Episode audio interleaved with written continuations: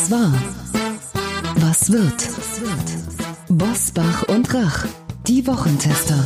Powered bei Kölner Stadtanzeiger ksta.de. Und hier sind die Wochentester. Wolfgang Bosbach und Christian Rach. Hallo und herzlich willkommen, Christian Rach hier aus Hamburg. Und aus Bergisch Gladbach meldet sich Wolfgang Bosbach. You're welcome, könnte ich auch sagen. Wir sind die Wochentester und man könnte auch noch Good Morning Germany heute rufen. Denn alle Welt schaut wieder einmal in die USA zu Donald Trump und Joe Biden, die den Endspurt zur Präsidentschaftswahl in den USA eingeläutet haben. Und diese Debatte, die ging ja gerade erst zu Ende. Alle aktuellen Infos dazu finden Sie bei unseren Kollegen vom Kölner Stadtanzeiger auf www.ksta.de und in den kommenden Folgen auch bei uns. Unter anderem legen wir Donald Trump gemeinsam mit Psychiater und Psychotherapeut Dr. Manfred Lütz auf die Couch. Heute wollen wir jedoch nach Deutschland schauen, weil wichtig ist, wir haben steigende Corona-Infektionszahlen. Und jetzt hat es leider auch unseren Bundesgesundheitsminister erwischt. Gute Besserung, Jens Spahn. Natürlich auch von mir aus gute Besserung aus Hamburg.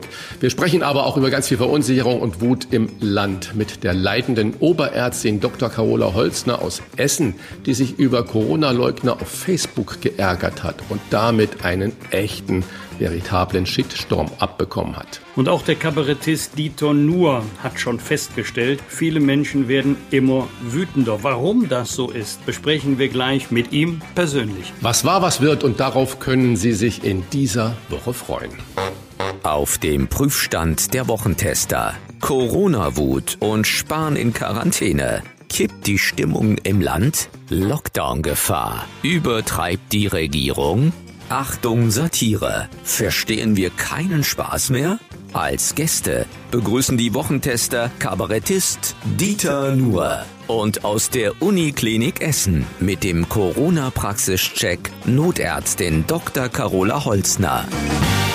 Und auch heute wieder mit dabei unser Redaktionsleiter Jochen Maas, der sich immer dann zu Wort meldet, wenn wir ein klares Urteil abgeben sollen.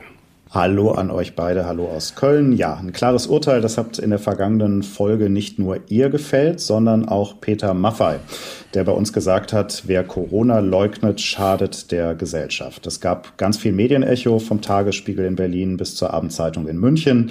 Und Peter Maffei wurde sogar zum Twitter-Trend am vergangenen Freitag. Was folgte, das ist dann das, was leider typisch ist für Debatten, die heute im Netz geführt werden. Die einen zogen den Hut vor einem Ehrenmann, so haben ihn einige genannt. Die anderen beschimpften ihn auch auf unserer Facebook-Seite als Systemling, als Arschkriecher, als hat schon immer scheiß Musik gemacht und jetzt vertritt er auch noch eine scheiß Meinung.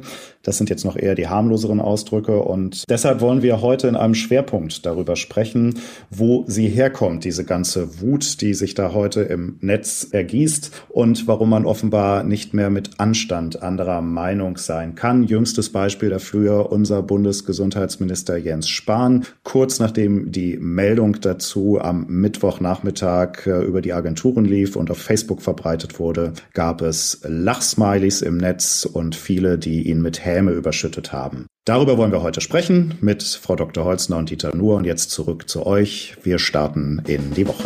Wie war die Woche? Wolfgang Bosbach und Christian Rach sind die Wochentester. Tester. Wolfgang, wir haben ja schon gerade erwähnt, Jens Spahn hat Corona, das ploppte überall auf und kurz davor hat unsere Kanzlerin Angela Merkel einen echten flehenden, für ihre Verhältnisse, glaube ich, unglaublich emotionalen Appell gegeben. Bitte bleiben Sie, wenn immer möglich, zu Hause, bittet sie eindringlich in ihrem Videopodcast für den FDP-Vize Wolfgang Kubicki. War das eine Verzweiflungstat und für dich, Wolfgang, ist das Verzweiflung oder ist das echte persönliche Sorge?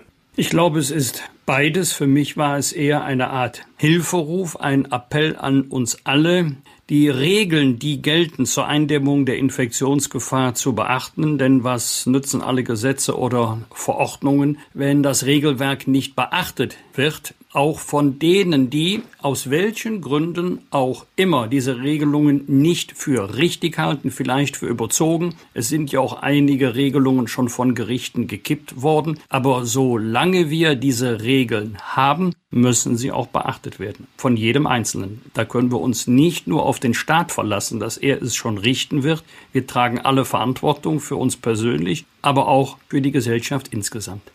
Christian, ja. wie siehst du das? Haben wir zu ja. wenig Disziplin? Brauchen wir mehr davon? Ja, wir brauchen Aufklärung, Aufklärung, Aufklärung und deswegen finde ich die äh, Worte unserer Kanzlerin absolut richtig. Es reicht natürlich nicht aus, wenn nur die Spitze des Staates äh, diese Worte macht. Ähm, ich habe die Woche eine ganz ähm, spannende Sache gelesen. Sogar in Thailand, die das ja auch, die Corona auch unglaublich ernst nehmen, da hat die Regierung äh, sich überlegt, wie erreichen wir denn die Menschen? Wie nehmen wir die mit? Wie klären wir die auf? Und dann haben die sogenannten sogenannte Village Health Volunteers, Freiwillige, die im ganzen Land von Dorf zu Dorf gehen. Die wurden vorher drei, vier Monate geschult äh, mit allen wichtigen Infos und gehen von Dorf zu Dorf und sprechen von mit Familie zu Familie mit den Menschen. Ich glaube, das ist das, was wir im Moment wirklich brauchen. Nicht nur den flammenden Appell der Kanzlerin, sondern Aufklärung das, was äh, Jochen Maas ja vorhin erzählt hat, was auf unserer Facebook-Seite da los war, die Beschimpfungen. Äh, ich sage, das ist äh, mangelnde Aufklärung, mangelnder Respekt. Wenn die Leute wüssten, was da alles abgeht, äh, würden sie sich vielleicht anders verhalten und würden äh, vielleicht nicht so mit Häme und äh, Boshaftigkeit auf alles äh, reagieren. Wir haben ja gerade jetzt schon gesehen, das äh, Berchtesgadener Land ist bereits richtig abgeriegelt, richtiger Lockdown in Herne, in Delmenhorst, in Berlin, überall gibt es unglaublich hohe Inzidenzwerte. Und äh, das wird natürlich ganz, ganz kritisch. Ein äh, landesweiter Lockdown droht, sagte Söder. Und äh, Wolfgang, wie sehr können wir uns auf Politiker verlassen, die sagen, wir wollen keinen flächendeckenden Lockdown, wie es im Frühjahr gab. Söder sagte, wir stehen ganz kurz davor. Wenn Politiker sagen, wir wollen keinen flächendeckenden Lockdown, dann muss man ihnen das wirklich glauben? Wer will das schon? Eine völlig andere Frage ist, ob er nicht kommen könnte, ob man ihn nicht wirklich ausschließen kann. Und das kann man in der jetzigen Situation nicht, nicht nur wenn man sich die aktuelle Lage ansieht, sondern auch die Entwicklung der vergangenen Wochen. Und wenn man diese Entwicklung fortschreibt, klar ist, ein zweiter Lockdown wäre mit gravierenden Folgen verbunden, ökonomisch, sozial und gesellschaftlich. Es ist offenbar nicht einfach, das richtige Maß an Maßnahmen zu finden. Und ich bin mir auch gar nicht sicher, Christian, ob das Wort Corona-Leugner unterschiedslos auf alle Kritiker zutrifft. Manche von ihnen leugnen ja nicht die Existenz von Coronaviren, sondern sie halten die Maßnahmen für überzogen, für nicht notwendig, für unverhältnismäßig. Vor diesem Hintergrund glaubst du, Christian, dass die Stimmung im Land weiter kippt? Ja, das ist äh, natürlich die entscheidende Frage. Ich habe das gerade schon äh, zitiert, wie das in Thailand äh, funktioniert. Ich glaube, Aufklärung, Aufklärung, Aufklärung ist das äh, absolut Wichtige und Richtige. Ich habe in der Sendung von Markus Lanz, den Präsident der Bundesärztekammer, Dr. Reinhardt, gehört und gesehen. Und ähm, der sagte, äh, es wird eine unglaubliche Panik gemacht und äh, er wäre weit davon äh, entfernt, Corona-Leugner zu sein. Und was mich ein bisschen entsetzt hat, äh, bei Lanz hat man ihn eigentlich unglaublich für diese Haltung attackiert. Und ich möchte nur deine Sache da ein bisschen stärken. Nicht jeder, der eine andere Position hat, leugnet Corona, sondern wir sollten diese Meinungen, diese Ängste vor allen Dingen auch ernst nehmen. Nicht die Verschwörungstheoretiker, das sind wirklich Spinner, die müssen wir nicht hören.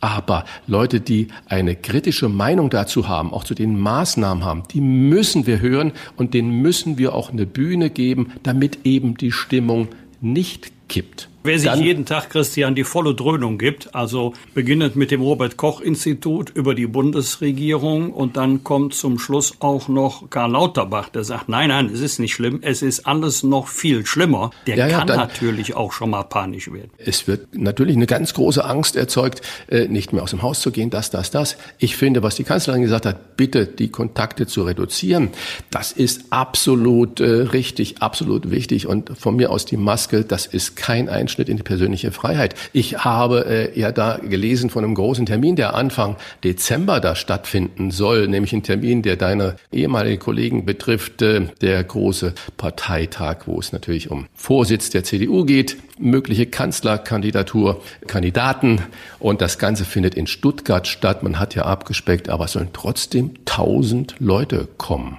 Wie kann man das denn dann dem Volk, den Menschen erklären, dass alles andere runtergefahren wird, aber die Parteitage dürfen stattfinden und zwar mit tausend Menschen? Die Kritik kann ich gut nachvollziehen. Aber hier spricht nicht dagegen, also gegen diese Kritik für den Parteitag, die, die Dickköpfigkeit des CDU-Präsidiums, auch nicht die Satzung der CDU, sondern das Parteiengesetz, was eine Online-Abstimmung nicht vorsieht, sondern Präsenzparteitage. Ich habe noch äh, vor wenigen Stunden mit dem Generalsekretär Paul Ziemiak über dieses Thema gesprochen. Man hat ein ausgefeiltes Hygienekonzept. Äh, das ist auch äh, in enger Abstimmung mit den zuständigen Behörden vor Ort erarbeitet worden. Dennoch, trotz dieses Hygienekonzeptes, gibt es Überlegungen, ob man nicht den Parteitag möglicherweise dezentral veranstalten kann. Das ist auch wiederum mit Risiken verbunden. Also ich kann nur wirklich glaubhaft versichern. Wolfgang, aber ich, ich, muss da mal reingehen. Also du bist ja, ja nur klar. der Anwalt bei uns.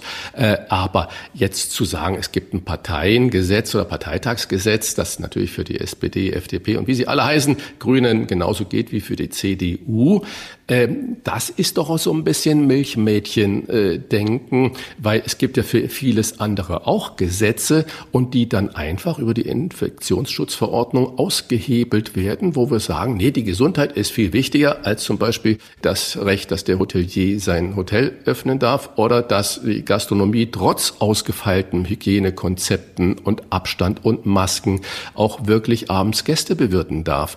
Äh, versteckt man sich da nicht hinter einem relativ kleinen Gesetz?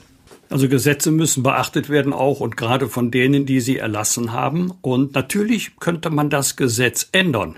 Aber ich glaube nicht, dass das bis Anfang Dezember geht.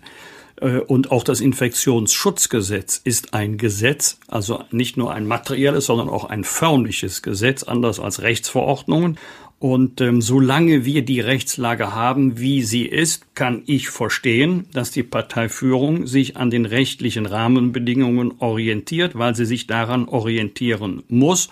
Und dennoch wird es schwer zu erklären sein, das ist so, das weiß Paul Ziemiak auch, dass es übereinstimmen soll, ein Parteitag mit über 1000 Delegierten und die flehende Bitte der Kanzlerin, nicht notwendige Reisen zu unterlassen. Das ist schwer in Übereinklang zu bringen, das stimmt. Klartext, Klartext. Wolfgang Bosbach und Christian Rach sind die Wochentester. Tester, Tester. Wir haben ja gerade über das Parteiengesetz gesprochen, wo alle Parteien verpflichtet sind, ihren Parteitag so abzuhalten. Aber gleichzeitig gab es diese Woche natürlich auch heftigen Streit über die massiven Freiheitsbeschränkungen, die nach dem Willen von Bundestagspräsident Wolfgang Schäuble und zahlreicher anderer Abgeordneter endlich wieder im Bundestag diskutiert und beschlossen werden sollten. Derzeit können Bundesregierung und die Ministerpräsidenten und Tinnen, muss man ja sagen, durchregieren. Wolfgang, äh, was ist der Grund dafür. Wie siehst du das? Oder hat das Parlament einfach die Segel gestrichen? Ich hoffe nicht, denn das haben wir schon sehr oft erlebt, dass die Regierung handelt, bevor das Parlament überhaupt die Gelegenheit zur Debatte, geschweige denn zur Entscheidung hatte. Aber die Parteien und die Fraktionen des Deutschen Bundestages sollten nicht den Eindruck erwecken, als seien Debatten im Deutschen Bundestag, äh, zu denen äh, Corona-Maßnahmen nicht möglich. Selbstverständlich sind sie möglich. Wenn eine Debatte von einer Fraktion beantragt wird, dann findet sie auch statt. Und die Abgeordneten müssen sich schon selber fragen, ob sie nicht der Regierung im März zu weitreichende Vollmachten erteilt haben. Dafür könnte man dann allerdings nicht die Regierung kritisieren, da müsste man sie in die eigene Nase fassen. Eins ist klar, mit Rechtsverordnungen kannst du nur Entscheidungen treffen, wenn vorher der Gesetzgeber das Erlassen von Verordnungen möglich gemacht hat, wobei Zweck und Ausmaß von Verordnungen bestimmt sein müssen. Also noch muss sich der Deutsche noch mal Erklärung. das nochmal genau ansehen. Ja, nochmal Erklärung, damit wir das alle verstehen. Wir haben ja auch schon am Anfang kurz USA erwähnt. Da regiert ja Präsident Trump ganz viel über Verordnungen und Dekrete. Ist es in etwa vergleichbar, dass wir jetzt sagen, das Parlament hat im März der Regierung die Vollmacht gegeben, jetzt kannst du über Dekret äh, regieren und durchregieren. Ist das in etwa die gleiche Situation, wie wir da in den USA haben, oder ist das was komplett anderes? Das ist nur bedingt vergleichbar, denn der Bundesgesetzgeber muss es möglich machen, dass Regierungen per Rechtsverordnungen, also ohne erneute Zustimmung des Parlaments, Entscheidungen treffen können und in dieser Ermächtigungsgrundlage per Gesetz, hier das Infektionsgesetz, muss schon klar sein, wie weit Ausmaß der Rechtsverordnungen gehen können. Also Zweck und Ausmaß der Verordnungen müssen vom Gesetzgeber möglichst präzise gefasst werden. Es gäbe natürlich noch eine andere Möglichkeit, dass es bei der Ermächtigung zur Rechtsverordnung bleibt aber dass diese nur in Kraft treten können mit Zustimmung des Deutschen Bundestages. Das ich habe diese Woche in einigen Interviews Staatsrechtler, Verfassungsrechtler gehört, unter anderem einen äh, aus Berlin, der auch Merkel heißt. Ähm, die haben alle das moniert, dass das Parlament im Prinzip ausgeschaltet wäre und dass damit die Demokratie gefährdet würde. Ich habe auch könnte jemand auch denken, dass das Parlament die Demokratie und unser soziales Gefüge gerade rettet, indem sie die Regierung nicht mit lähmenden Debatten konfrontiert, sondern dass man sagt, jetzt sind schnelle und klare Handlungen erforderlich oder darf genau das gerade nicht sein, dass man jetzt schnell und hauruck immer macht. Also es gibt Situationen, in denen man dafür dankbar sein muss, dass nicht ein quellenlanges Gesetzgebungsverfahren zunächst erfolgen muss, sondern dass die Regierung auch schnell handeln kann. Aber das kann nicht mit der Folge einhergehen, dass dann die Demokratie außer Kraft gesetzt wird. Also die wesentlichen, insbesondere die grundrechtsrelevanten Entscheidungen, die müssen schon vom Gesetzgeber selber getroffen werden und nicht von einer Regierung. Äh, deswegen wäre Rechtsverordnung mit Zustimmung des Bundestages ein Mittelweg. Man würde ein langwieriges Gesetzgebungsverfahren vermeiden. Aber das letzte Wort hätte dann immer noch der Gesetzgeber. Im Übrigen ist der Erlass von Rechtsverordnungen in der deutschen Rechtsordnung keine Sensation, sondern das kommt sehr, sehr häufig vor wenn der Gesetzgeber die Regierungen dazu ermächtigt hat. Gut, und damit ist jetzt nicht gemeint, das, was die AfD-Fraktion gerade diese Woche mit dem Präsidenten des Parlaments, Wolfgang Schäuble, gemacht hat, dass sie ihn verklagt hat, einstweilige Unterlassungsverfügung, äh, was das Maskentragen im Parlamentssaal angeht. Äh, das ist ja dann nicht die Opposition, die wir uns erhoffen, wenn wir sagen, Menschenskinder, FDP, Grüne, Linke, wie auch immer, äh, seid mutig und stellt jetzt auch mal wieder das ein oder andere in Frage. Ja, hier macht der Bundestagspräsident von seinem Hausrecht Gebrauch. Das ist eine spannende Rechtsfrage, wie weit dieses Hausrecht geht und wie weit man durch Ausübung des Hausrechtes in die Persönlichkeitsrechte des einzelnen Abgeordneten eingreifen kann. Da werden sich jetzt schlaue Juristen über diese Rechtsfrage beugen und eine Entscheidung treffen müssen.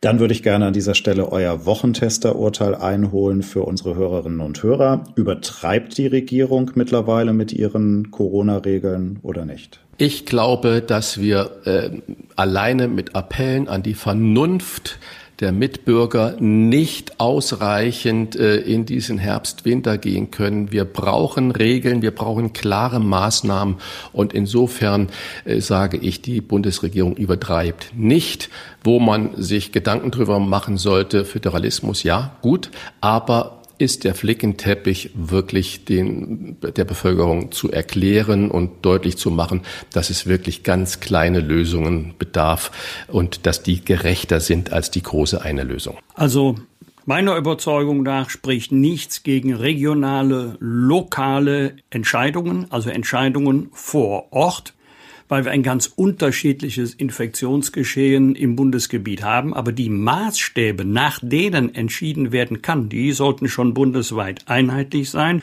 Die Bundesregierung und die Landesregierung übertreiben nicht grundsätzlich, nicht generell, aber einiges geht über das Notwendige und Erforderliche hinaus. Was ja dann auch von den Gerichten wieder kassiert wird. Finde ich auch so ganz wunderbar. Das heißt, die ganzen, die sagen, das ist alles außer Kraft gesetzt, die werden natürlich eines Besseren belehrt. Das siehe Beherbergungsverbot, was jetzt innerhalb einer Woche eigentlich überall, ich glaube bis auf Hamburg, kassiert wurde. Wäre natürlich schön, wenn man sich das vorher überlegt hätte, ob diese Maßnahme wirklich erforderlich und verhältnismäßig ist. Fragen wir doch, fragen wir doch. Wolfgang Bosbach und Christian Rach sind die Wochentester. Tester, Tester. Er zählt zu den größten und für mich auch zu den schlausten, die das deutsche Kabarett hat. Er macht auch vor Greta Thunberg, Christian Drosten und Angela Merkel nicht Halt und handelt sich genau damit regelmäßig Empörung und Kritik ein. Kürzlich bezeichnete er in einem Gespräch mit dem Fernsehsender Phoenix den Shitstorm im Netz als humane Variante des Pogroms. Und selbstverständlich bekam er dafür erneut einen Shitstorm. Verstehen wir keinen Spaß mehr? Das fragen wir Dieter Nuhr. Herzlich willkommen bei den Wochentestern. Dankeschön. Hallo, Tag zusammen. Ja, ich freue mich, dass du da bist. Du hast ja schon mal für mich ein leckeres Hauptgang in, in einer schönen Fernsehsendung gekocht und äh, das war ganz großartig. Das heißt, das sind ja eigentlich die problemlosen, seichten Dinge. Und diese Woche hat aber die Mitbegründerin der Grünen, Jutta Dietfurt, den Pogromvergleich einen beleidigten Mann genannt, der berechtigte Kritik an seiner rechten Witzen nicht ertragen kann. Die Frankfurter Rundschau nennt dich einen alten, weisen Mann, der daran leidet, ja. dass sich die Welt verändert. Leidest du wirklich äh, so viel an der Welt und Nein. an dir selber? Ich weiß gar nicht, wie die darauf kommen, dass ich so leidend wirke, weil äh, ich eigentlich meistens lächle, wenn ich spreche und ich habe auch eigentlich, glaube ich, nicht das Gefühl, dass ich nach außen hin sehr leidend wirke. Das ist so die beleidigte Rückgabe sozusagen, ja. Ich meine, dass, dass Jutta Dittfurt jemandem anderes vorwirft, er sei beleidigt, ist natürlich ein Witz an sich eigentlich, weil Jutta Dittfurt, glaube ich, die beleidigt, das Beleidigtsein zum Beruf erhoben hat. Aber äh, es ist natürlich lustig, wenn, wenn ausgerechnet Linke einen dann mit äh, altweißem Mann sozusagen versuchen, aus der Diskussion rauszukicken dann ist das ein biologisch unveränderliches Merkmal. Und sowas kannte man früher von Nazis. Also Nazis waren so die, das waren die Leute, die völkisch-biologistisch argumentierten. Und äh, jetzt kommen ausgerechnet Linke immer mit diesem Argument und es zeigt mir, dass äh, links und rechts, glaube ich, immer mehr zusammenwachsen. Die einen nennen es Identität und die anderen nennen es identitär. Und äh, die, die Kollektivgruppen, auf die sie sich selbst beziehen, äh, sind zwar andere, aber grundsätzlich ist diese Art des kollektiven Denkens, der das Individuelle und die Kritik nicht zulässt, äh, auf beiden Seiten recht ähnlich. Und darauf weise ich ab und zu hin. Und das führt dann zu großer Aufregung und führt dazu, dass die versuchen, mich irgendwie äh, rauszubeleidigen, sozusagen aus der Diskussion. Das ist Cancel Culture, das ist normal heute, damit muss man jetzt leben.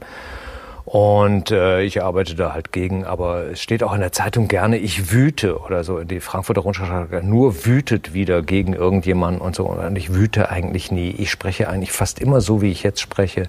Und das ist meistens in einem recht ruhigen Ton schon, weil ich glaube ich auch, äh, ich habe keine Adrenalinüberversorgung. Ich bin ein bisschen aggressiv gestört. Ich bin eigentlich eher zu ruhig als zu, als zu wütend.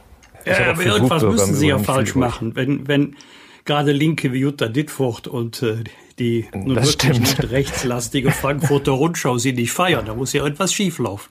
Ja, ja, da muss ich, muss ich wohl irgendwelche Ideologien verletzt haben von diesen Menschen. Also die Frankfurter Rundschau hat sich ja auf mich eingeprügelt sozusagen. Die schreiben ja jede Woche über mich. Und das, ich nehme das schon lachend eigentlich indessen als Lob sozusagen. Das heißt, die, die beschäftigen sich unfassbar viel mit mir. Und das sagt mir ja auch, dass das was bewegt, was ich tue. Das ist ja auch ganz schön. Ich habe das gelernt, damit zu leben. Eigentlich mag ich ganz gerne Zuspruch. Ich bin überhaupt kein konfliktsüchtiger Typ. Aber äh, ich habe gelernt, dass, dass man in dieser Welt äh, das ertragen muss, dass, äh, dass Leute eben nicht Kritik üben. Mit Kritik habe ich schon überhaupt kein Problem, wenn mir jemand sagt, dass ich was falsch gemacht habe und ich sehe es ein und erkenne, ja, hier bist du über die Stränge geschlagen, dann entschuldige ich mich und mach und mach's beim nächsten Mal anders. Damit habe ich überhaupt kein Problem. Ich würde es ja eher als Auszeichnung äh, betrachten, wenn jede Woche die Frankfurter Rundschau äh, sich ich, äh, bemüßigt fühlt. Lachen, da, ja. ja, das ja. Ist, ist doch toll. Man wird, du wirst wahrgenommen, äh, du hast was zu sagen genau. und man bezieht da eine Position. Äh, aber wenn ich jetzt denke, du bist ja mal gerade äh, 59, äh, Wolfgang Bosbach und ich, wir sind beide äh, über 60 und ist jetzt oh. der Begriff alter weißer Mann schon ein Kampfbegriff geworden? Trifft dich das? Ist das rassistisch?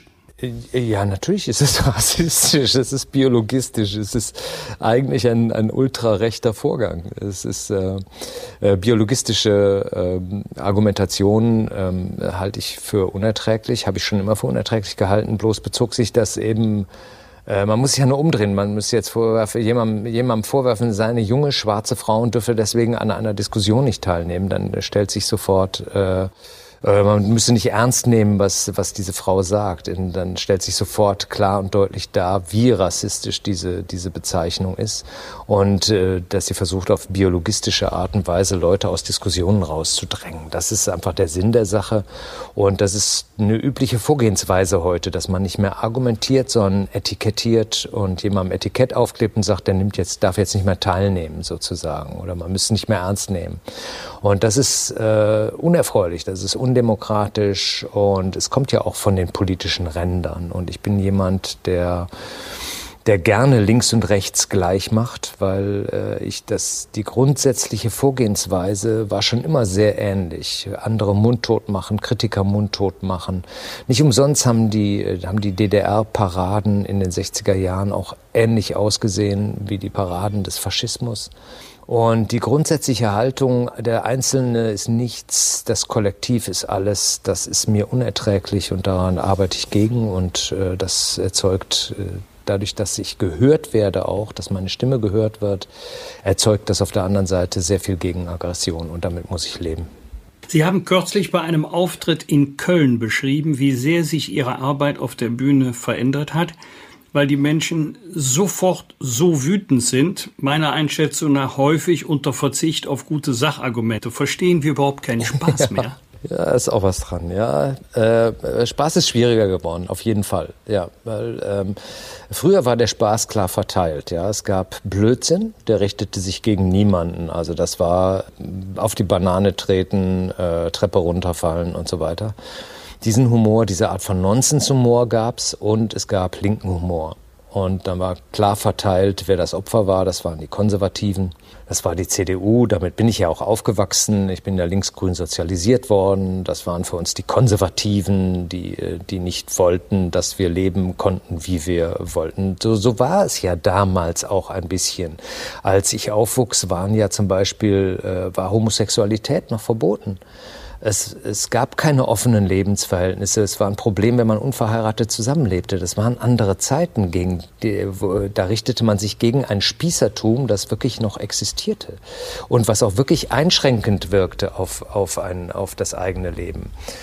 Und äh, jetzt ist es so, dass die Konservativen, äh, beziehungsweise damals schon war es so, dass die Konservativen in der, in der Lach- und Schießgesellschaft in der ersten Reihe saßen und lachten über die Witze, die über sie gemacht waren. Die Konservativen waren es gewöhnt, dass Witze über sie gemacht wurden. Und sie haben es eben damals schon so hingenommen, ja, das ist halt die Aufmerksamkeit, die wir bekommen das ist der Preis dafür, dass wir konservativ sind, sozusagen. Wir, wir haben ja damals alle immer auf den Montag gewartet, wenn der Spiegel neu rauskam und das Cover, man hat ja Bundeskanzler Kohl immer grundsätzlich als Birne dargestellt. Äh, genau. Das, das war das ja eine Form von Humor oder von Herabwürdigung, äh, die dann einmal die Woche, der Stern hat dann in der einen oder anderen Situation mal noch nachgezogen, aber das war's.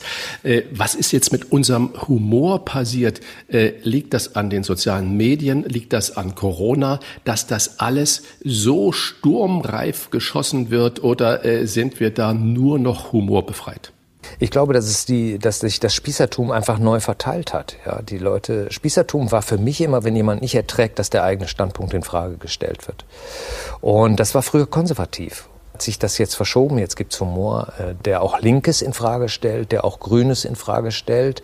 Und das trifft auf Menschen, die das überhaupt nicht gewöhnt sind, dass ihr Standpunkt in Frage gestellt wird, die, die äh, so eine Art religiöse Wahrheit für sich beanspruchen und die mit Humor gar nicht umgehen. Humor ist natürlich auch eine scharfe Waffe. Etwas lächerlich zu machen ist etwas, da muss man verantwortlich mit umgehen das ist, das ist schon richtig, aber zum Humor gehört auch eine gewisse Anarchie. Ja? Das heißt, dass ich äh, mir über den äh, Sinn beim Humor oft nicht so ganz im Klaren sein muss, um es lustig zu finden. Ja?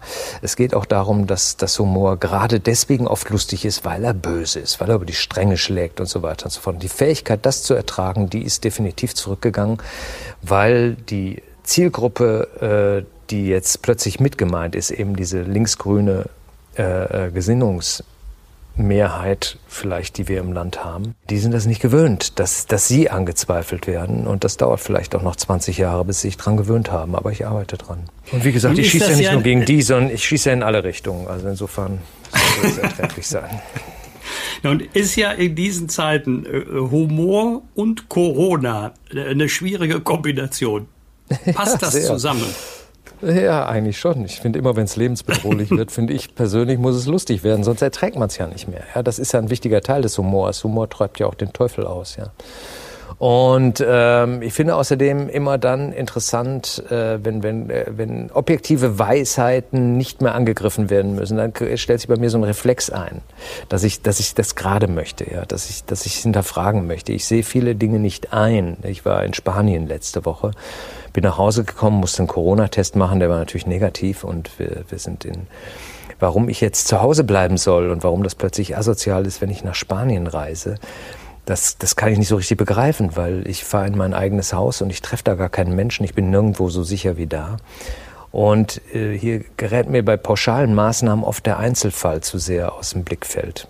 Und äh, ich finde, man muss gerade bei den Corona-Maßnahmen einiges hinterfragen. Dass jetzt per Dekret Grundrechte eingeschränkt werden können, will ich nicht einsehen weil ich finde, äh, ich finde manche, ich finde viele Corona-Maßnahmen eigentlich völlig einsichtig. Ich kann aber nicht verstehen, dass man in Deutschland einfach hinnimmt, dass das Parlament aus diesem Prozess der Entscheidungsfindung völlig ausgeschlossen wird. Gut, das, das, das wird ja jetzt gerade wieder so ein bisschen hochgefahren. Es mehren sich jetzt äh, die Stimmen, die sagen, Wolfgang Schäuble ganz an der Spitze als Parlamentspräsident, wir müssen das Parlament wieder aktivieren. Aber es lag ja, ja wohl nicht an der Regierung. Äh, die Oppositionsparteien haben ja eigentlich ihr Verfassungsrecht überhaupt nicht wahrgenommen, Fragen Absolut. zu stellen, äh, dagegen zu sein oder eine zweite, dritte Meinung dazu haben. Ist das nicht genau das, was ein Satiriker eigentlich auch macht, dass er in eine Rolle schlüpft, die er dann überspitzt darbringt und äh, aber darunter leidet, dass viele das Gesagte heute eins zu eins als eine Meinung nehmen. Haben die Satiriker nur die Chance, äh, jetzt platt zu werden? Werden, also eine, irgendeine dumme Schublade zu bedienen, oder darf man das noch mit äh, geistreichen, äh, pointierten Äußerungen machen? Ich meine, Witz überhaupt, dass ich dafür als Komiker zuständig bin. Ja, also das ist äh, eigentlich äh, sollten diese Dinge äh, äh, in, im, im Feuilleton besprochen werden oder, in, oder in, im Fernsehen oder was weiß ich, in ernsthaften Talkshows. Und der, der Komiker gibt seinen Kommentar dazu ab. Ja? Aber dass man wirklich dafür zuständig geworden ist, jetzt äh, äh, Gesichtspunkte einzuwerfen in die Diskussion, die dann wieder eins zu eins als Meinung genommen werden und nicht als Infragestellung oder als lautes Nachdenken. Ja? Das, ist, das ist mir alles so unerträglich, weil diese, diese Fernsehtalkshows äh, dienen ja nicht mehr der Erkenntnisgewinnung. Das kann mir ja keiner erzählen, sondern es dient dazu, äh, äh, sehr viel Krawallerzeugung dabei. Es ist ähm, äh, Werbung für den eigenen politischen Standpunkt dabei. Kein Mensch geht in eine Fernsehdiskussion ergebnisoffen, sagt mal gucken, zu welchem Ergebnis wir kommen. Ja das ist sowieso eine Tugend, die, die völlig verloren gegangen ist, dass man in ein Gespräch geht, um den eigenen Standpunkt zu erweitern und nicht um Recht zu haben. Das gibt's ja gar nicht mehr. Ja, Talkmeister genau, sagen ja auch immer, je kontroverser und je lauter das ist, desto besser ist es für die Einschaltquote. Ja. Und ich denke immer, denken die auch mal an den Zuschauer, der zu Hause sitzt und überhaupt der sich wieder nicht, ab, angewidert abwendet. Ja, ja, ja. ja natürlich. Und was, was sagen wir diesen Leuten? Was sagen wir diesen Sendungen?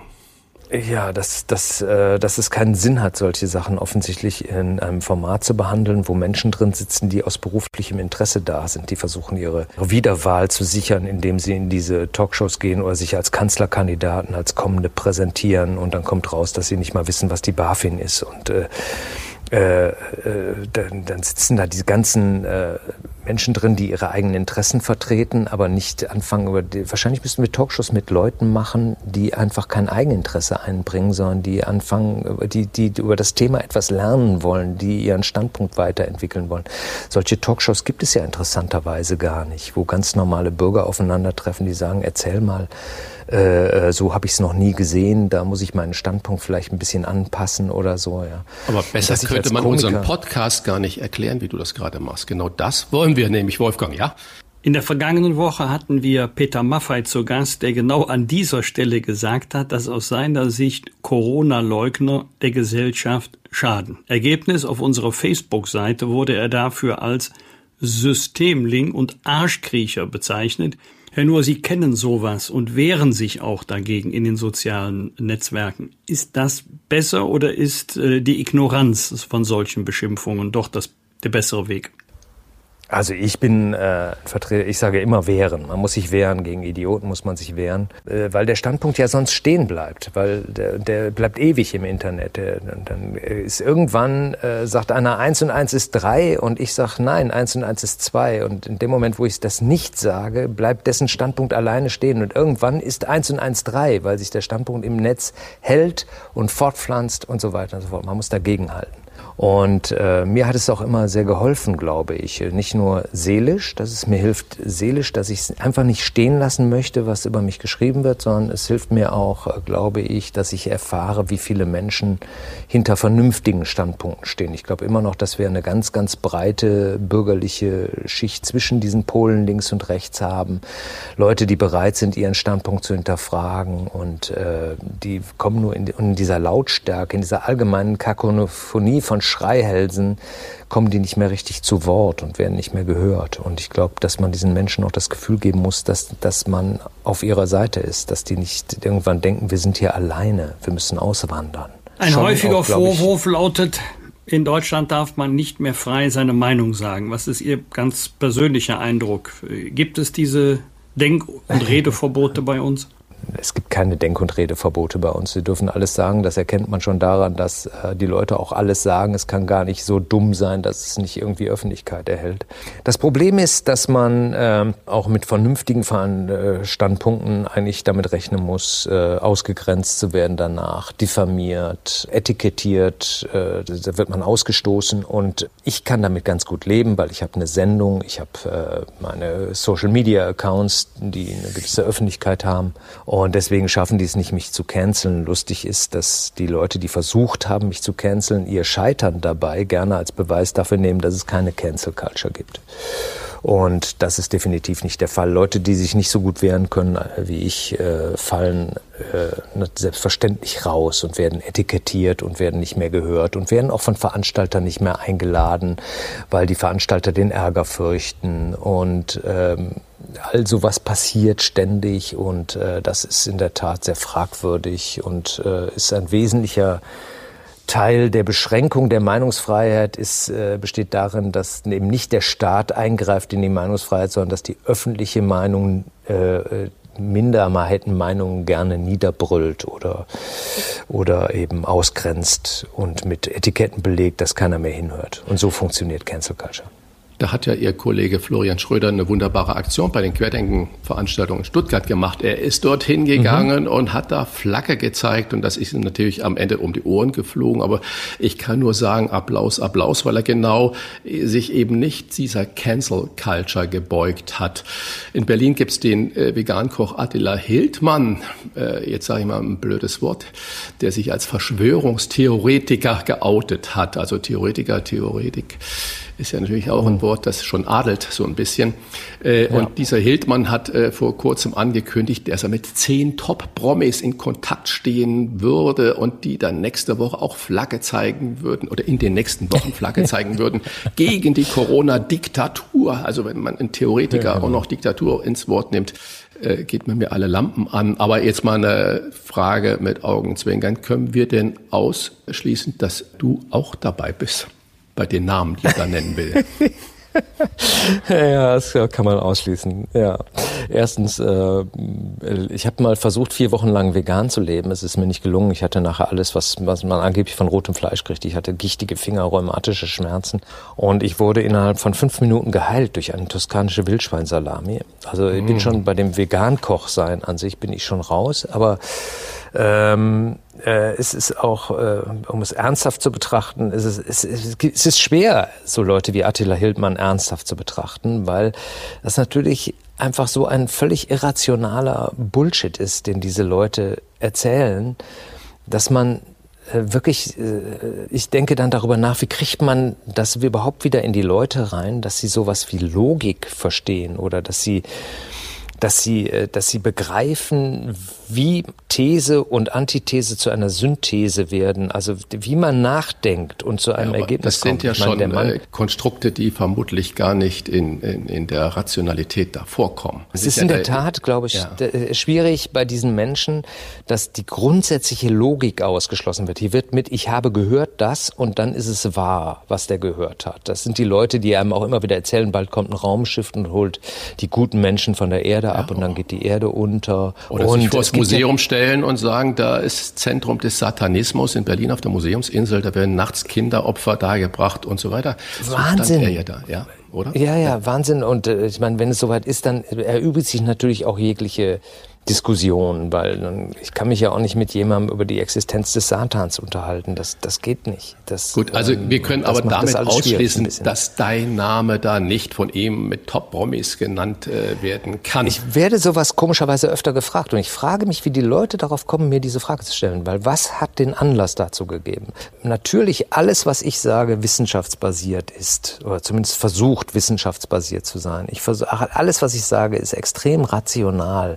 Es beruht auf Statistik. Und ich frage mich, wie jemand darauf kommen kann, dass ich mit diesen Leuten in einem Topf wäre. Das liegt daran, dass ich irgendwann mal gesagt habe, äh, zum Beispiel über Christian Drosten gesagt habe, bei uns haben die Virologen die Herrschaft übernommen. Dieser Satz ging durchs Internet und war so aus meiner Sendung rausgeschnitten worden. Und äh, der Satz ging weiter mit, und das ist gut so. Und das ist, und das ist gut so, ist rausgeschnitten worden. Und das hat man benutzt, um mich als Verschwörungstheoretiker vorzuführen. Und da bekommt die Auseinandersetzung etwas perfides und sehr unredliches. Ja? Und dann darf man sich nicht wundern, wenn Leute auf der anderen Seite durchdrehen und Verschwörungstheorien mehr Glauben schenken als, als der Wahrheit, als der wissenschaftlichen Wahrheit. Weil wenn die Dinge so verdreht werden, drehen irgendwann auch die Leute durch. Und gerade Kulturschaffende sind es gewöhnt, dass ihre Meinung gehört und ernst genommen wird. Und wenn die dann in Frage gestellt wird, dann drehen die teilweise offenbar im Rad ab. Ich glaube, dass es hat was mit Allmachtsfantasien zu tun, mit äh, psychologischen Kränkungen. Und da ist ein Mensch, der ist als Vegankoch plötzlich reich geworden und bekannt.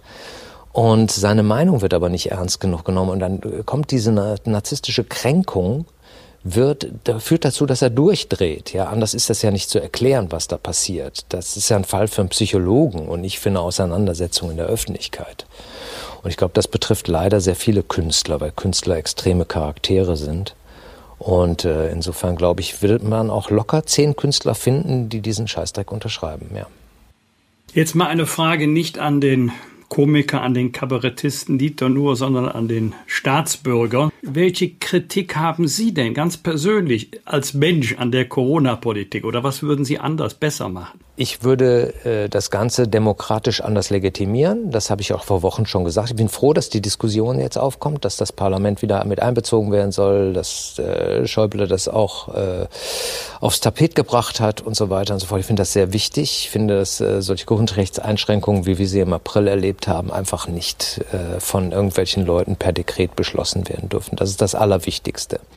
Dann fände ich sehr wichtig, äh, dass auch die Regierung, auch das Regierungshandeln sich nicht auf die Expertise einzelner hochinformierter Virologen beruht, sondern vielleicht auch mal in Betracht zieht, dass es auch andere Meinungen unter Ärzten gibt. Ich habe ehrlich gesagt mich mit vielen Ärzten über Corona unterhalten und ich habe den Eindruck, dass neun von zehn Ärzten Corona weit weniger ernst nehmen als unsere Regierung oder für ein, ein geringeres Problem halten. Ich halte gerade bei Ärzten das Gefühl, dass sie die, den Umgang mit Corona für übertrieben halten. Das ist, er hat mich erstaunt. Mir haben auch Ärzte erklärt, dass es sich um eine sehr komplizierte und Erkrankung handelt, über die wir eigentlich relativ wenig wissen und es ist eine Gefäßkrankheit sei und eben keine Erkältung und so weiter und dass man es deswegen nicht mit einer Grippe vergleichen kann, sondern mit einer, eher mit einer Blutvergiftung, wo man nicht weiß, wo die Schädlinge bleiben im Körper, ob man überhaupt geheilt wird und so weiter. Sehr komplizierte Krankheit und alles ja. Dinge, über die ich im persönlichen Gespräch erfahre, aber nicht in der Öffentlichkeit. Wir haben ja. gleich auch noch eine Notärztin bei uns äh, in unserer kleinen Runde, äh, die in der Essener Uniklinik da mit dem Notarztwagen hin und her fährt und äh, die auch gepostet hat, eine Lunge von einem äh, Covid-19-Patienten und äh, damit unglaubliche Anfeindungen gehabt hat. Ich bin gespannt, was die dazu sagt. Aber ja, ich bin ich auch mal, sehr gespannt. Ich ja. finde immer interessant, wenn man plötzlich mit, mit solchen Leuten spricht, die da mittendrin sind. In der Demokratie wird alles versucht, so zu vereinfachen, dass es jeder versteht. Und dadurch äh, wird die Komplexität der Realität oft in der Diskussion nicht mehr abgebildet. Und das stört mich als Staatsbürger. Oft haben wir natürlich in vielen krassen Situationen gar nicht Zeit, alles bis zum letzten einzelnen kleinen Moment durchzudiskutieren, dann abzuwägen. Dann werden wir natürlich von der Realität überholt. Aber ich sage einfach, wer nach diesem Gespräch mit dir immer noch denkt, dass du Aluhutträger bist, dem sei gesagt, dass du auch auf deiner Online-Seite zwar Schutzmasken mit der Aufschrift nur die Ruhe verkaufst oder wenn man keine Ahnung hat, einfach mal Fresse halten. Ich denke, ja, mehr kann man da, siehst du, mehr kann man dazu eigentlich gar nicht sagen, lieber Dieter, nur ich danke dir recht herzlich für das Gespräch und erfreue uns noch lang mit deinem geistigen und ergüssen. Und hoffentlich können Sie bald wieder vor ausverkauften Häusern auftreten. Ja, ich bin mal gespannt. Ich denke, das wird noch ein, zwei Jahre dauern. Aber ich hoffe, dass es danach wieder geht. Ich bin nicht ganz ohne Hoffnung. Bis bald mal. Danke. Ja, Dankeschön. Was war's? War. Wolfgang Bosbach und Christian Rach sind die Wochentester. Wir haben wieder eine Woche mit einer Explosion der Infektionszahlen erlebt über 11.000 an einem Tag. Auf der einen Seite dokumentieren sie eine reale Gefahr, das sagen namhafte Virologen und unsere Regierung. Und auf der anderen Seite gibt es diejenigen, die sagen, Infektionszahlen alleine sagen nichts aus über die reale Gefahr des Virus. Corona sei ungefährlicher als eine Grippe, das hat Dr. Carola Holzner, muss ich sagen, richtig sauer gemacht. Sie ist leitende Oberärztin in der Notaufnahme der Uniklinik Essen und sieht jeden Tag, wie gefährlich das Virus sein kann und ist. In einem emotionalen Post bei Facebook wandte sie sich an alle Corona-Leugner und zeigte das Foto einer mit Covid-19 infizierten Lunge.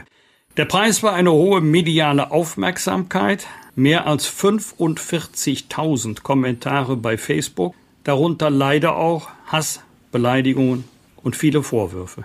Wir wollen mit ihr genau darüber sprechen, denn sie hat angekündigt, trotz allem ihre gute Laune zu behalten. Wie geht's Ihnen denn heute? Wie ist Ihnen das gelungen, liebe Frau Dr. Holzner? Ja, hallo zusammen. Ähm, mir geht's gut, mir geht's auch weiterhin gut und ähm, ich glaube, dass man in so einer Situation gerade wie Sie auch gesagt haben, wenn man viele Beleidigungen abbekommt, weil man als Ärztin darüber berichtet, dass man Covid-Patienten behandelt, ähm, dann kann man das nicht persönlich nehmen, das muss man so stehen lassen und einfach weitermachen. Sie wurden allerdings unter anderem als Anführungszeichen Abschaum der Gesellschaft bezeichnet. Ein Kommentar endete mit dem Satz, äh, Sie erweisen unserem Beruf einen Bärendienst. Heißt das, dass selbst Mediziner unter ihren Kritikern sind?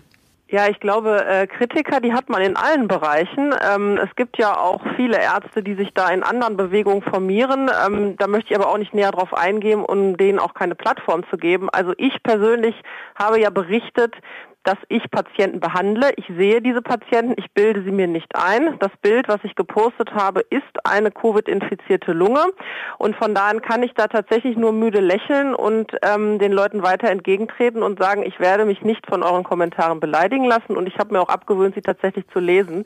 Ähm, weil bei 45.000 Kommentaren können Sie sich vorstellen, so viel Zeit habe ich überhaupt gar nicht. Zwischendurch ja. mal eine Frage, die mich wirklich interessieren würde. Haben Sie denn schon mal einen Patienten erlebt, der gesagt hat, ich habe das vorher ganz anders gesehen, aber jetzt hat es mich erwischt, jetzt sehe ich die Welt doch mit anderen Augen. Ja, das habe ich. Also ähm, ich habe zwar keinen klassischen, ähm, sagen wir mal, Corona-Leugner ähm, bei mir gehabt, der jetzt vehement darauf bestanden hat, dass ich die Unwahrheit erzähle, sondern ich habe tatsächlich aber Patienten gesehen, die zu mir dann gesagt haben, ähm, oh, äh, also dass das dann doch so eine Atemnot macht und ähm, eben auch der Patient, der diese Lunge dann hatte letzten Endes, der war auch etwas überrascht, wie das sein kann und der ist auf Intensivstation gelandet, damit hat er nicht gerechnet. Also ich sehe die auch, die damit sich initial nicht so auseinandersetzen, dass es dann so enden kann, ja. Also als Notärztin interessiert Sie die Haltung des Einzelnen überhaupt nicht, auch der größte Leugner, der bei Ihnen dann auf dem Tisch da liegt oder im Bett liegt, äh, den äh, würden Sie trotzdem genau genauso behandeln wie jeden anderen auch. Ja, selbstverständlich. Ich meine, das ist ja meine Aufgabe als Ärztin.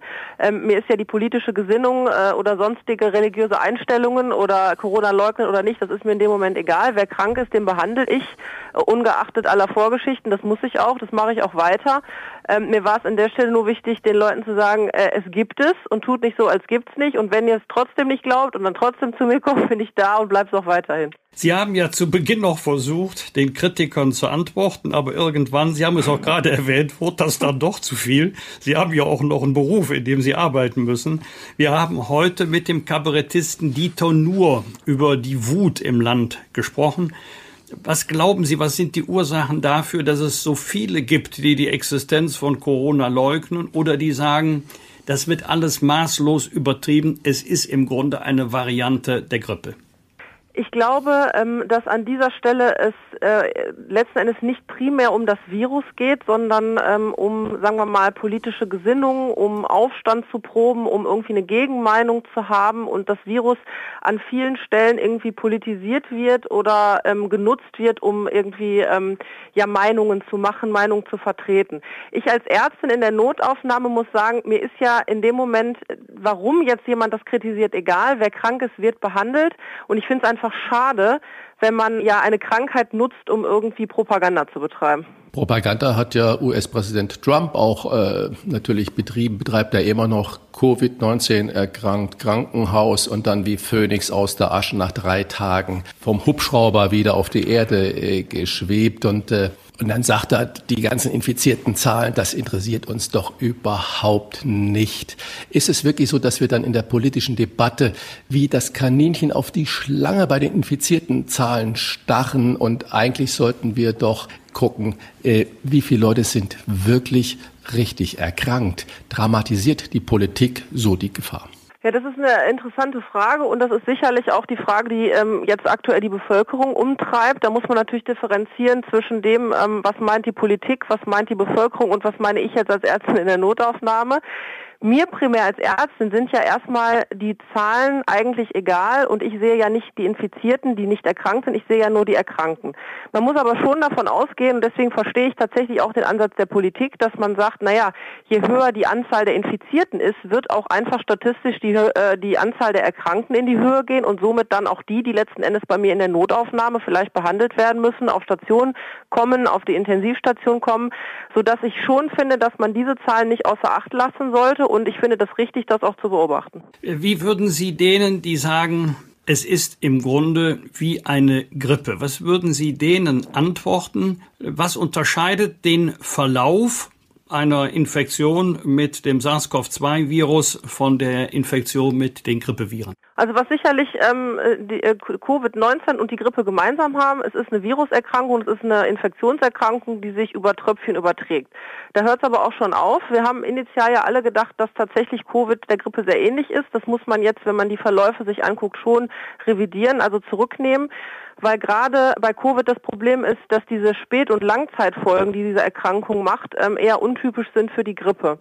Und man muss auch sagen, ähm, dass die Verläufe bei Covid so sind, die Patienten fühlen sich eigentlich noch ziemlich gut über eine gewisse Zeit und dann wird es schlagartig schlecht, wohingegen man bei einer Grippe ja eher so diese typischen Gliederschmerzen, Kopfschmerzen, Halsschmerzen, Erkältungssymptome hat, ähm, sich eine Woche ins Bett begibt und dann ganz gut das übersteht. Und bei Covid haben wir tatsächlich die Leute, die es haben und noch nicht mal irgendwelche Symptome haben oder tatsächlich so schwer krank sind, dass sie auf Intensivstationen sind und dann aber mit Langzeitspätfolgen, die die Grippe eben nicht hat. Wir haben in Deutschland etwa knapp 3000 Tote täglich. Ist es dann zynisch zu sagen, Menschenskinder, die paar äh, Corona-Toten, die fallen da nicht so richtig in die Waagschale gegenüber von 3000 Toten. Was sagen Sie den Leuten, die solchen Käse verzapfen? Ja, also ich glaube, ähm, ich als Ärztin ähm, darf mit Fug und Recht behaupten, dass ich ähm, die Statistik da erstmal als zweitrangig betrachte. Also ich möchte Patienten behandeln, ich möchte Patienten helfen. Da ist mir in erster Linie, wenn die jetzt zum Beispiel Notaufnahme kommen, egal,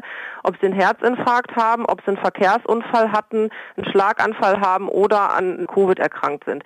Ich finde es sehr schwierig, mich jetzt nach einer Statistik zu fragen, weil ich sehe hinter jedem Patienten die Geschichte dahinter, ich sehe jeden Einzelnen und ich finde, finde, jeder Tote ist eine zu viel und auch vor allen Dingen jede Infektion, die man hätte verhindern können, ist eine zu viel. Von da an äh, bin ich nicht so der Freund von Todesstatistiken. Kennen Ihre Patientinnen den Ort oder die Umstände der Infektion oder ahnen Sie zumindest, wo sie sich infiziert haben könnten?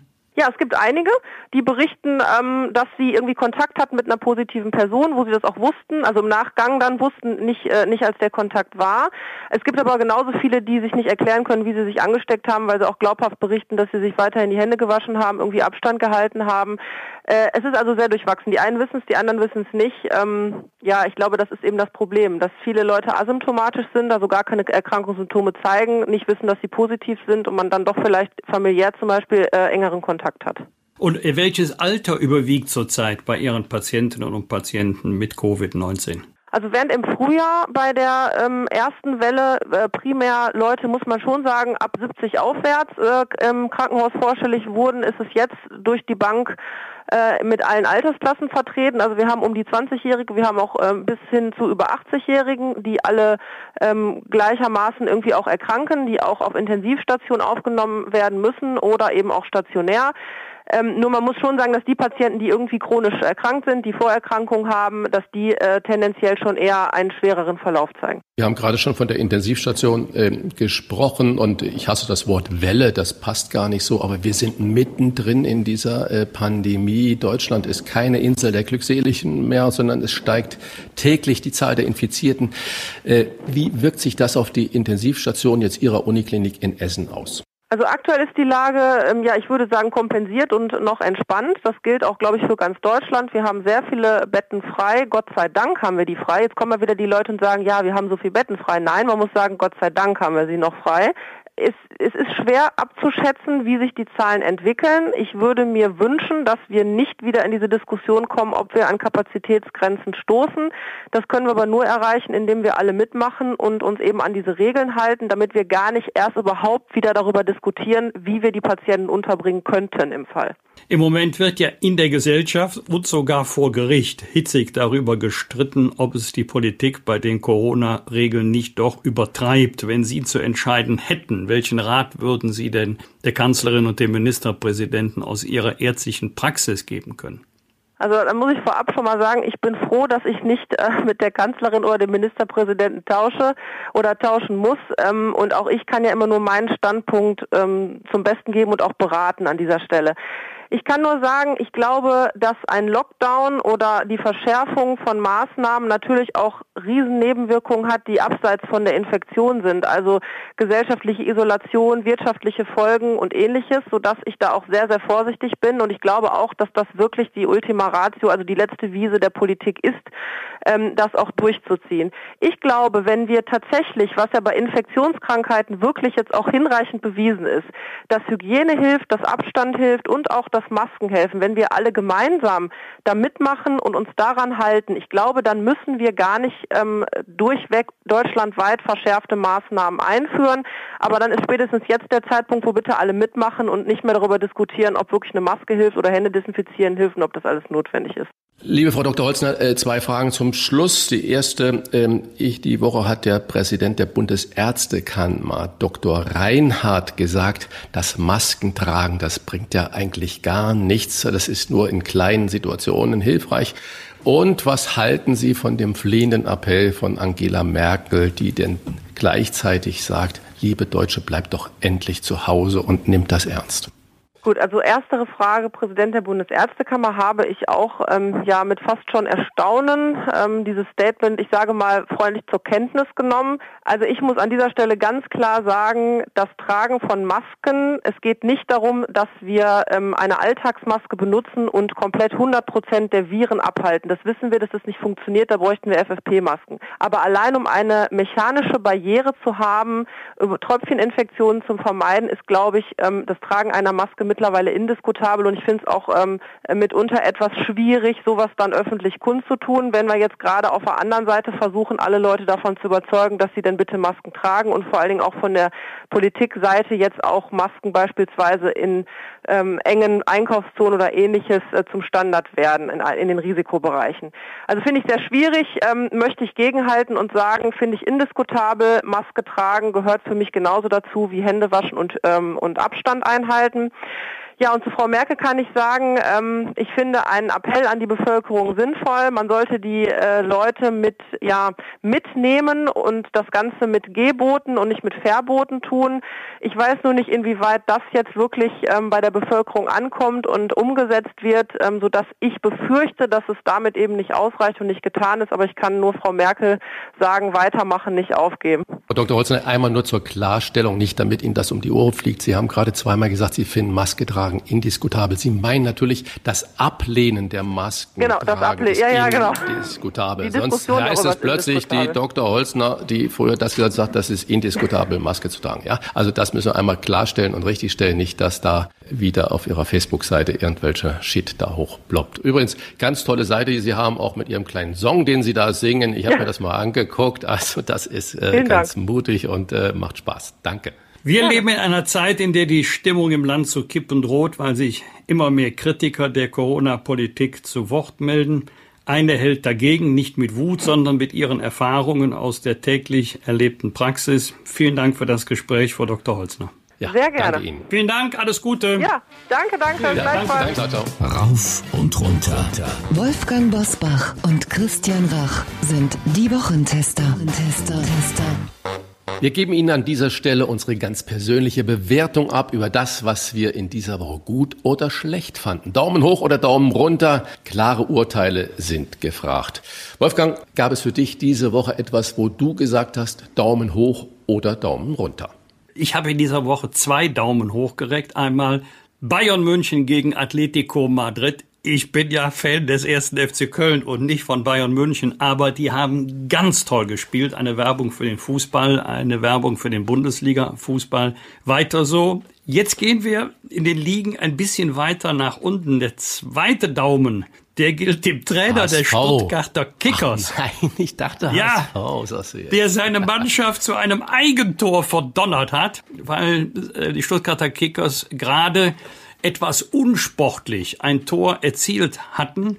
Denn äh, wenn der Gegner am Boden liegt, wenn er verarztet werden muss, spielt man normalerweise äh, das Spielgerät ins Aus. Also hat der Trainer gesagt, das Tor hätten wir eigentlich nicht erzielen dürfen. Deswegen machen wir jetzt ein Eigentor. Also Herr Germann, für Sie Daumen hoch, großer Sport. Übrigens sein Verein hat trotz des Eigentores 4 zu 1 gegen Nöttingen gewonnen. Und eine Daumen runter Situation gab es auch? Äh, Daumen runter Situationen gibt's eigentlich für alle diejenigen, die nicht daran denken, dass es nicht nur um sie selber geht, jetzt in Zeichen der Corona-Pandemie, um ihr ganz individuelles Verhalten, auch Risiken, die man selber eingeht, ob es vernünftig ist oder unvernünftig ist, spielt jetzt mal keine Rolle, sondern wir alle tragen nicht nur für uns Verantwortung, sondern auch für unsere Nächsten, für unsere Familie, für unsere Freunde und jeder Einzelne trägt auch eine gesamtgesellschaftliche Verantwortung. Äh, Christian, was hat dich denn in dieser Woche besonders bewegt, erfreut, geärgert? Ja, du hast es ja schon gerade gesagt, äh, Fußball, ich meine, Gott sei Dank haben wir äh, in dieser echt so beschissenen Zeit auch nochmal solche Sachen wie Fußball, wo man mal so nonchalant äh, drüber reden kann und äh, man höre und staune, der HSV äh, Krisen geschüttelt, Trainerentlassung, jagt die Trainerentlassung und jetzt plötzlich haben sie dreimal die ersten drei Spiele oder vier Spiele in dieser Saison hintereinander gewonnen und das gab es noch nie. Das gab es noch nie in der Vereinsgeschichte. Also mussten die zur zweiten Liga absteigen und schon zwei Jahre da drin im eigenen Saft schmoren, um da mal hinzukommen. Also ganz, ganz schön. In Hamburg ist die Euphorie da ganz groß, hoffentlich nicht zu groß. Aber die echten Dinge, Daumen hoch. Man höre und staune. Ich gucke mal wieder in die USA. Dort haben äh, die US-Regierung Google verklagt. Äh, und zwar gemeinsam die, die Republikaner und die Demokraten unterstützen das ebenfalls, wo man gesagt hat, lieber große Google und auch vermutlich irgendwann Amazon oder Facebook und so weiter, äh, Microsoft, so geht es nicht weiter. Ihr seid ein Staat im Staat und ihr bestimmt eigentlich das Weltgeschehen. Ihr seid so ein großer Monopolist und ihr seid nicht fähig, über Eigenbeschränkung das zu machen. Und äh, ich bin gespannt, gespannt, das wird lange dauern, aber ein erster Schritt ist gemacht, diese marktbeherrschenden Stellungen von diesen multinationalen, mächtigsten Unternehmen mal ein bisschen ans äh, Bein zu treten. Das finde ich. Ich glaube, also, das ist auch ein Signal in Wahlkampfzeiten, genau, wenn Republikaner genau. und Demokraten sagen, hier ziehen wir nicht nur an einem Strick, sondern auch an einer Seite. Denn wenn ein Unternehmen ohnehin auch im Weltmaßstab eine marktbeherrschende Stellung hat, dann darf diese Stellung nicht zum Nachteil der Mitbewerber rechtswidrig genau. ausgenutzt werden. Genau, und das, das geht ja um drei, vier, drei, vier äh, Unternehmen, die weltweit da beherrschend sind. Und das finde ich ein ganz mutiger, toller Strick. Und deswegen für mich da ganz klar Daumen hoch. Daumen runter gab's auch. Äh, du hast es letztendlich auch schon gesagt. Und es gibt bei mir in Hamburg hier einen ganz konkreten Anlass. Da haben wirklich 100 Idioten in St. Pauli in zweiten Keller, Untergeschoss hinter Stahltüren, Party gefeiert, Notausgänge waren verrammelt.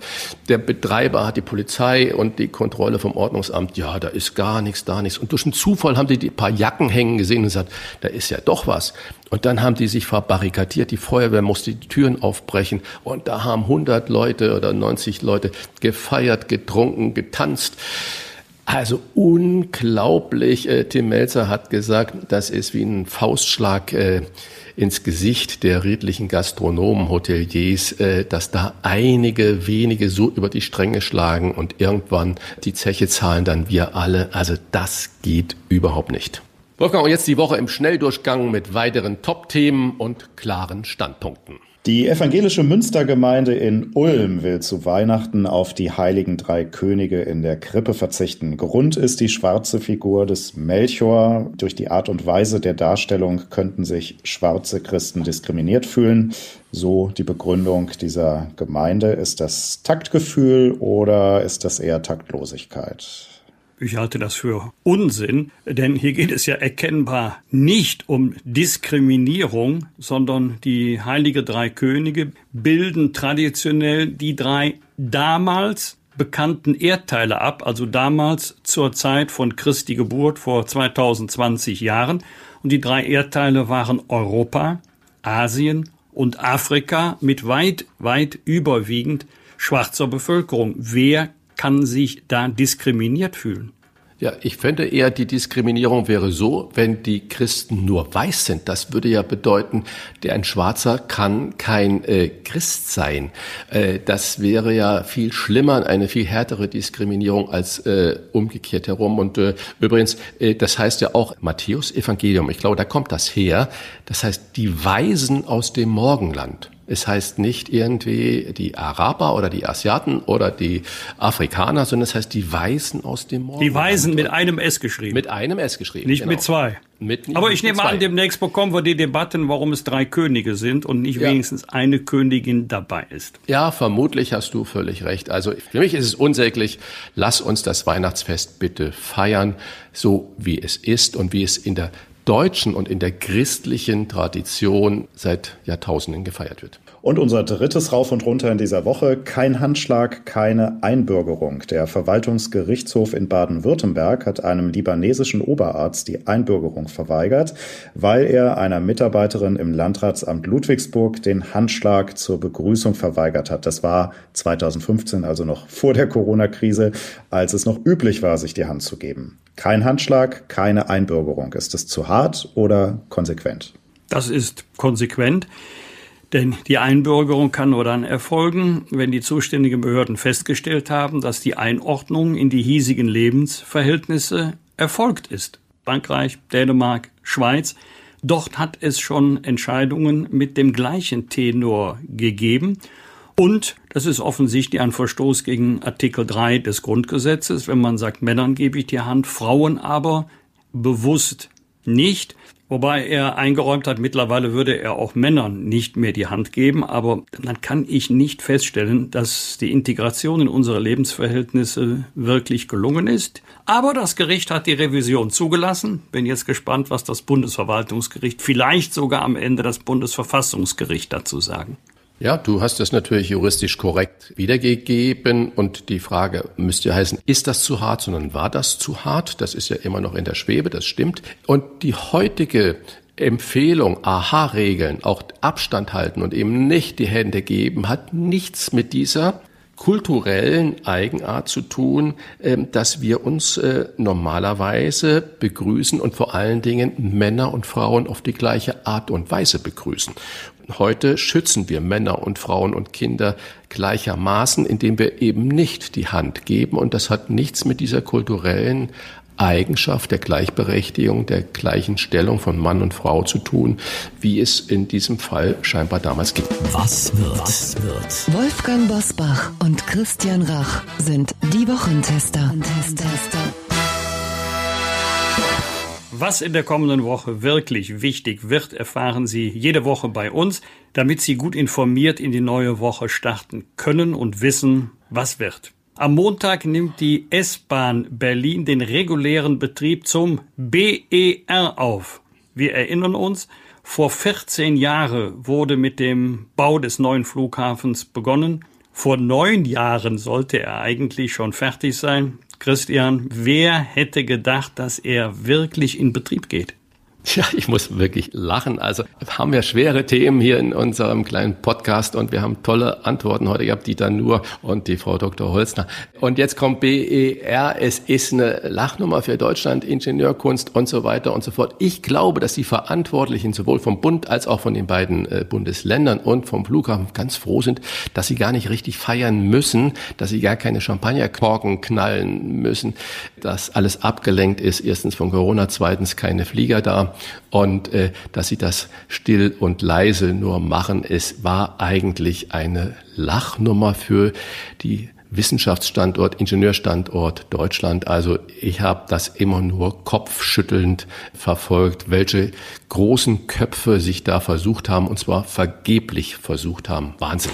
Christian, meinst du, wir trauern eines Tages noch dem Flughafen Berlin-Tegel nach, weil der so schön ortsnah ist, also wesentlich näher am Zentrum von Berlin liegt als der neue Flughafen? Ja, ich persönlich halte gar nichts von den innerstädtischen Flughäfen. Natürlich ist das äh, romantisch und das kann man auch romantisieren. Äh, aber äh, in Hamburg haben wir ja auch den Flughafen noch mitten in der Stadt und das ist für die Hälfte der Hamburger eine extreme Belastung. Natürlich freut man sich über kurze Wege, S-Bahn ins Terminal, ab zum Gate.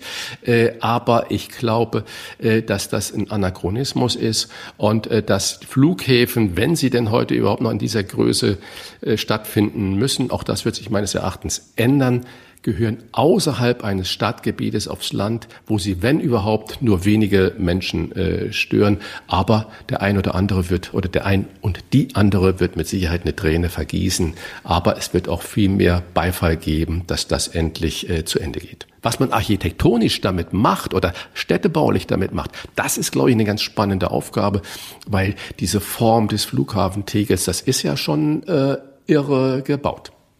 Wolfgang, das Bündnis Alarmstufe Rot ruft am Mittwoch zur zweiten Großdemonstration auf, um auf die Existenznot der Veranstaltungswirtschaft hinzuweisen. Die stehen ja wirklich vor dem Nichts, vor dem Aus. Außer dem CDU-Parteitag findet ja gar nichts mehr statt. Und das können die sich nicht alle teilen, diesen kleinen Kuchen. Bist du wieder dabei beim Demonstrieren oder äh, wie ist deine Position dazu? Leider nein, eingeladen wurde ich, aber ich musste leider absagen, weil ich genau an diesem Tag in Essen und in Ostwestfalen im Einsatz bin. Ich habe das sehr bedauert, denn die Veranstaltungswirtschaft trägt ein sehr berechtigtes Anliegen vor. Es geht ja nicht darum, ähm, dass in erster Linie die Topstars der Eventbranche im Mittelpunkt stehen. Um die muss man sich auch nicht wirtschaftlich die großen Sorgen machen. Aber Peter Maffei hat vor einer Woche die Dienstleister der Events angesprochen. Und äh, das ist äh, zum Beispiel Messe, Messebau. Das ist bei großen Events, bei, bei Pop- und Rockkonzerten ist es der Bühnenbau, Musik, Licht, LED-Wände, Security, Catering. Die haben Aber all das ist doch auch Veranstaltungswirtschaft. Entschuldigung, da muss ich. Ja klar. All das gehört äh, in die Veranstaltungswirtschaft. Das gehört mit dazu. Und, und, die Leute sind so gut wie wirtschaftlich am Ende. Ja, die haben kein äh, rechtliches Berufsverbot, aber ein faktisches, weil so gut wie nichts stattfindet. Die gucken in den Abgrund, die bringen auch glasklar ein Sonderopfer das sie unterscheidet von anderen Branchen und deswegen muss der Staat hier an Hilfen mehr tun, als er bislang zu tun bereit ist. Deswegen habe ich auch Verständnis für das Anliegen der Demonstration. Also es geht auch nicht an, dass dann Politiker sagen, ja, das ist das unternehmerische Risiko. Nö, unternehmerisches Risiko realisiert sich, wenn meine Produkte nicht gekauft werden, wenn mein Veranstaltungsangebot nicht angenommen wird. Das ist unternehmerisches Risiko, aber nicht, wenn der Staat wenn auch aus guten Gründen, die Durchführung von Veranstaltungen untersagt. Peter Altmaier stellt am Mittwoch die Herbstprognose der Bundesregierung vor über die wirtschaftliche Entwicklung unseres Landes. Christian, riskier mal einen Ausblick. Oh, oh, oh, das ist äh, ja eine ganz, ganz schwere Frage.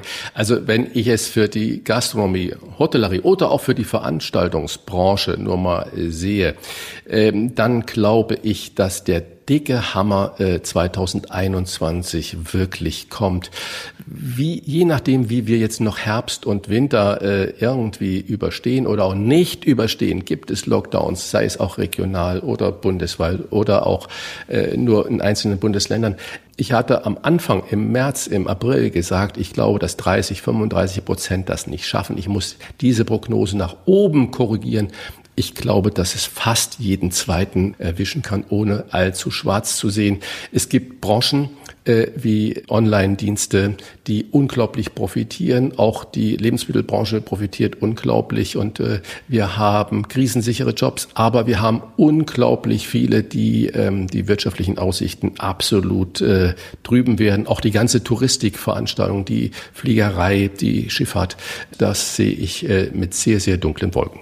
Wolfgang, äh, das RKI hat auch äh, jetzt äh, Polen und Schweiz und alles als Risikogebiet erklärt und auch in Deutschland sprießen diese einzelnen regionalen Zentren so nach oben. Alles ist dunkelrot. Am Donnerstag schalten sich die ganzen Länder wieder zusammen mit der Bundeskanzlerin, um über die Eindämmung der Corona-Pandemien zu beraten. Natürlich werden wir über die Ergebnisse für Sie am nächsten Freitag auch darüber diskutieren und beraten, aber Wolfgang, was erwartest du, was wird da kommen in einer Woche? Da kann ja unglaublich viel passieren. Ja, so ist es. In Corona-Zeiten sind sechs Tage, also von heute angerechnet bis nächste Woche Donnerstag, ein sehr, sehr langer Zeitraum. Die Tendenz wird sich sicherlich nicht grundlegend ändern. Also die Probleme werden tendenziell größer und nicht kleiner werden. Mittlerweile ist es ja einfacher, die Gebiete festzustellen, die noch keine Risikogebiete sind weil deren Zahl immer kleiner wird, aber dass es eine ganz grundsätzliche Kurskorrektur geben wird, vielleicht sogar mit der Entscheidung eines zweiten Lockdowns, das kann ich mir Stand heute nicht vorstellen, denn die negativen Auswirkungen, die wären erheblich. Ja, einer der führenden Ökonomen Deutschlands, der Füst hat, der Professor Füst hat ja auch gesagt, das können wir uns bei aller Dramatik in der Pandemie, in der gesundheitlichen Sektor, wir können uns einen zweiten Lockdown nicht erlauben. Ich bin gespannt, ob unsere Landeschefs, Chefinnen da drauf hören. Je vernünftiger sich jeder einzelne von uns verhält, desto eher kann ja ein zweiter Lockdown verhindert werden. Das war die vierte Folge der Wochentester. Wenn Sie Kritik Lob oder einfach nur eine Anregung für unseren Podcast haben, dann schreiben Sie uns auf unserer Internet- und auf unserer Facebook-Seite. Die Wochentester.de Fragen gerne per Mail an kontakt.diewochentester.de. Und wenn Sie uns auf einer der Podcast-Plattformen abonnieren oder liken, freuen wir uns natürlich ganz besonders. Danke für Ihre Zeit. Wir testen auch kommenden Freitag, wie Wolfgang Bosbach das gerade schon gesagt hat, wieder für Sie die Woche. Punkt 7, die Wochentester einschalten. Bis dahin bleiben Sie gesund. Und alles Gute. Was war? Was wird?